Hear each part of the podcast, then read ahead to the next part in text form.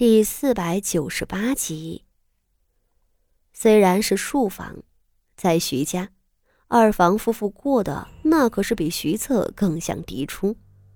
可但凡有傅锦仪出现的地方，他们又不得不守着严苛的礼法。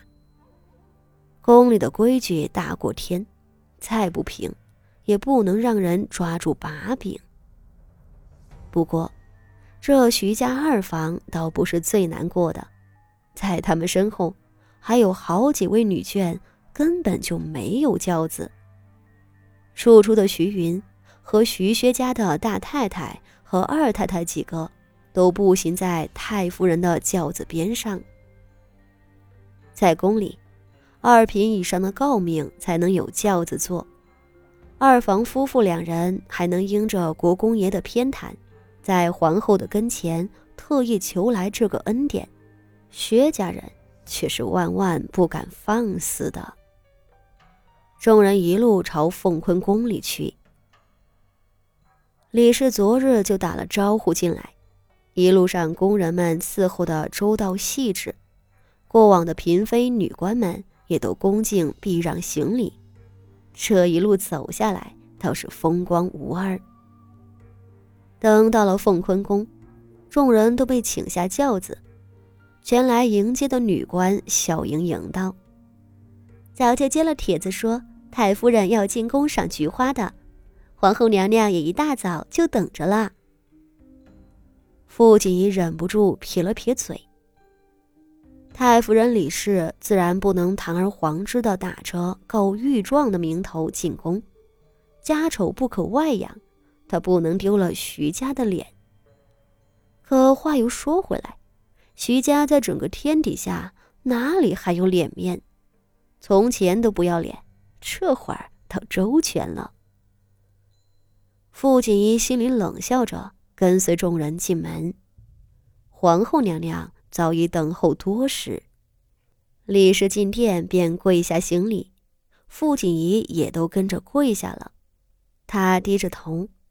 只瞧见皇后娘娘一双红木绣樱桃簪梅花的绣鞋，匆匆从眼前一闪而过，亲手扶起了李氏，道：“母亲，快起来。”李氏顺势站起，身后的小辈们都被宫女扶了起来，边上另有好几个小太监呼哧呼哧的抱着菊花盆子进来，这是真来赏花的。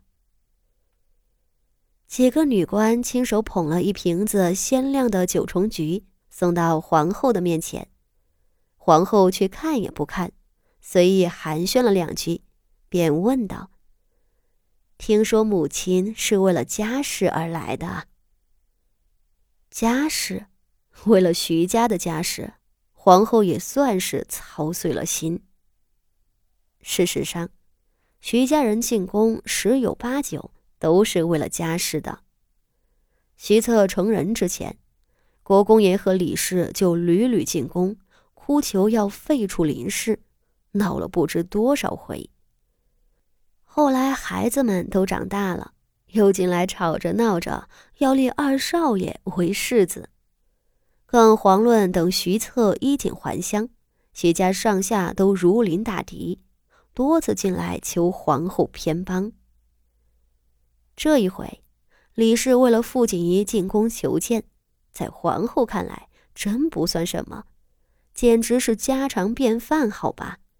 这些年，徐家早已成为皇室口中的奇葩。李氏老眼昏浊的看着皇后，开口第一句话便道：“天下呀，您可要为我这老婆子。”做主啊！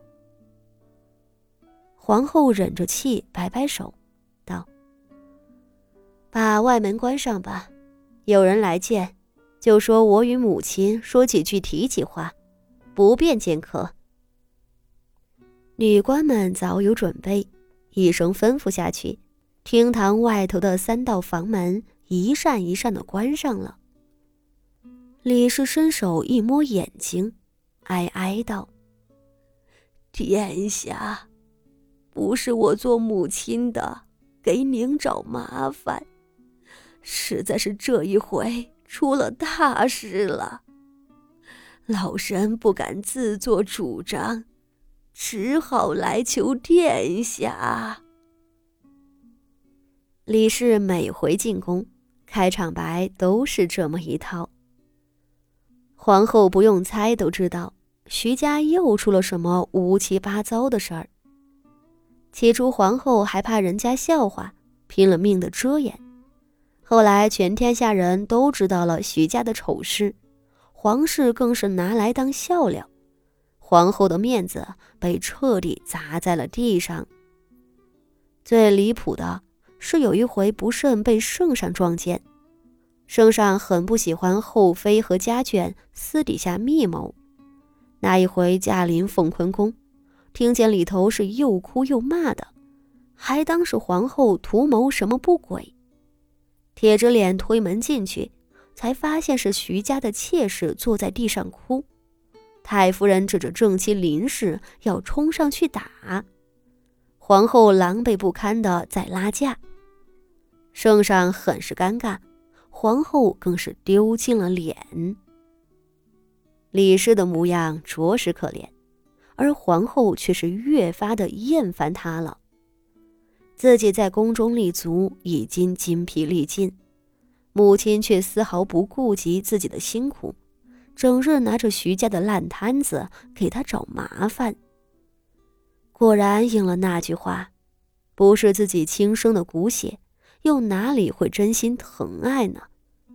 若自己是李氏的亲生女儿，她如何舍得天天进来找茬？好在徐家手握重权，给了皇后一辈子的支持，便是李氏糊涂，皇后也没有对娘家有过不满。而说起这些，如今国公爷年老，手里的势力都松了。还是徐策掌控着整个城防营的兵马，是他和太子最大的依靠。李氏竟丝毫不为他和太子考虑，还一门心思要置徐策于死地。皇后用一种无奈而凉薄的目光看着他。